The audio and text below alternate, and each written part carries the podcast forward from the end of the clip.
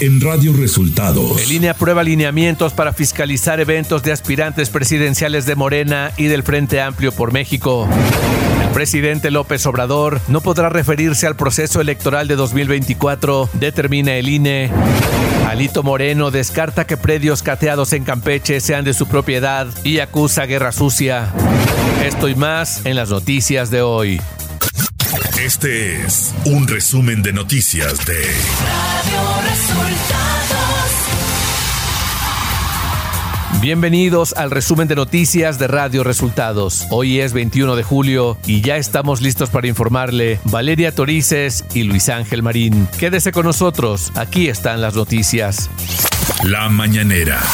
En la conferencia de prensa de este viernes, el presidente Andrés Manuel López Obrador hizo mención de las últimas resoluciones del INE y lo llamó el Instituto de la Censura y también incluyó al Tribunal Electoral y a la Suprema Corte de Justicia. No, pues ya este es como la Santa Inquisición.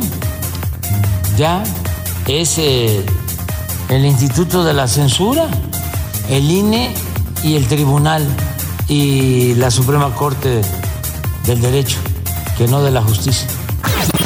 Y sobre el caso Emilio Lozoya, y luego de que se elevó el monto de 10.7 a 30 millones de dólares para llegar a un acuerdo reparatorio por los casos de agronitrogenados y Odebrecht, el presidente López Obrador respondió que considera justa la cantidad y negó que se trate de una extorsión. Yo eh, pienso que Pemex y la Fiscalía están actuando bien y que considero justa la cantidad de reparación del daño, porque no es una extorsión. Es que si se revisa el daño causado al erario público, fue mucho. El presidente López Obrador destacó que en la actual administración se detuvo la caída de la producción petrolera, pero agregó que aún quedará pendiente la recuperación de la industria petroquímica. Lo que no se pudo hacer, recuperar la industria petroquímica, que la destruyeron, no quedó nada. Teníamos una industria petroquímica de lo mejor del mundo y de manera irresponsable la dejaron caer. Radio Resultados. Política. El Consejo General de Línea aprobó este jueves los lineamientos para la fiscalización de los gastos de precampaña 2023-2024, lo que permitirá verificar y contabilizar los gastos y propaganda que ya realizan aspirantes presidenciales de Morena, denominadas corcholatas, así como el Frente Amplio por México, integrado por PAN, PRI y PRD.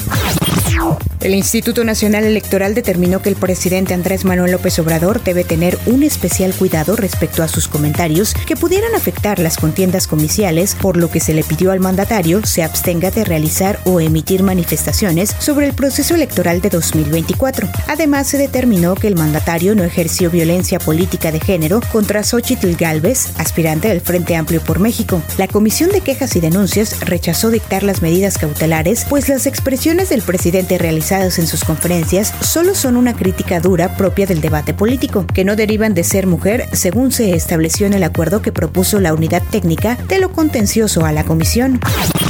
Una casa en Campeche que presuntamente pertenece al líder nacional del PRI, Alejandro Moreno, fue cateada este jueves. Se trata de un cateo relacionado con una denuncia por enriquecimiento ilícito en contra de Moreno Cárdenas. Fueron cateados además 22 predios correspondientes a 29 propiedades que se presumen son prestanombres líder priista. Ante esto, Alejandro Moreno, líder nacional del PRI, aclaró que ninguno de los lotes y predios marcados en la orden que ejecutó este jueves la Fiscalía de Campeche son de su propiedad y acusó que el operativo es parte de una persecución política en su contra. Frente a simpatizantes de Baja California Sur, Claudio Sheinbaum puntualizó la necesidad de defender en unidad la consolidación de la nueva forma de gobernar iniciada por el presidente Andrés Manuel López Obrador, ya que aseveró que únicamente de esta manera se podrá seguir viendo por quienes menos tienen. Nosotros tenemos la responsabilidad, somos una generación que es testigo que México está cambiando.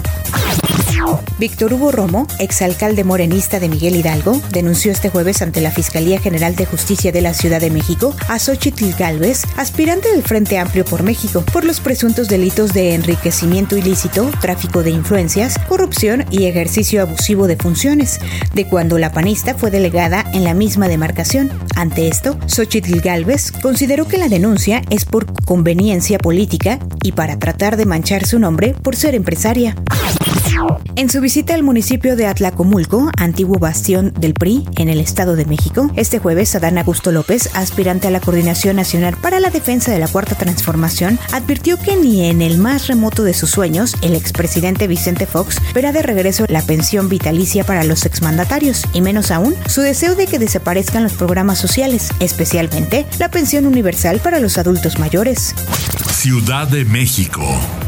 El jefe de gobierno de la Ciudad de México, Martí Batres Guadarrama, rindió un informe de actividades a un mes de haber asumido al cargo como titular del gobierno capitalino, el cual resaltó está a disposición de toda la ciudadanía y enfocado a dar continuidad a la transformación con acento social que vive la capital. El mandatario capitalino señaló que desde su toma de protesta como jefe de gobierno el pasado 16 de junio convocó a los titulares de cada dependencia y salió a territorio con ellos para establecer contacto directo con la gente. Información de los estados. Con un fuerte dispositivo de seguridad, fueron trasladados a penales mexiquenses los padres de un menor que golpearon a la maestra de un kinder de Cuautitlán Izcalli en el Estado de México. Se trata de Jesús N. y Laura N., quienes fueron llevados al Centro Preventivo y Readaptación Social Cuautitlán y al penal Juan Fernández Albarrán, mejor conocido como Barrientos, ubicado en Tlalnepantla, respectivamente, ambos acusados de extorsión en agravio de dos mujeres. Dos órdenes de aprehensión fueron liberadas en contra de accionistas de empresas fantasma presuntamente relacionadas con el fraude estafa siniestra en Hidalgo y se espera una tercera, advirtió Santiago Nieto Castillo, encargado de despacho de la Procuraduría General de Justicia del Estado de Hidalgo. Debido a un brote de hepatitis A en el norte de Nayarit, fue instalado un cerco sanitario en los municipios de Escuinapa y El Rosario, Sinaloa, informó la Secretaría de Salud de esta entidad. Con ello se busca evitar en lo posible que la hepatitis A ingrese y contagie a habitantes del vecino estado de Sinaloa, por lo cual se ha reforzado la vigilancia y las medidas de higiene, sobre todo en Escuinapa, municipio limítrofe con Nayarit.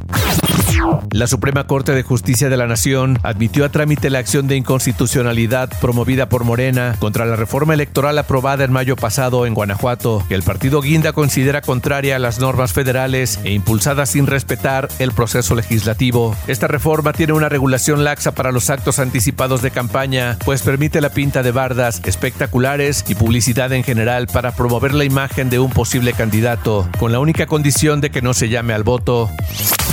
Clima. Para este día la onda tropical número 15 recorrerá el centro, sur, el centro y sur del territorio nacional, propiciará lluvias puntuales muy fuertes acompañadas de descargas eléctricas, rachas de viento y posibles granizadas en las regiones mencionadas, pronosticándose lluvias puntuales intensas en zonas de Michoacán, Guerrero y Oaxaca. Radio Resultados. Internacional.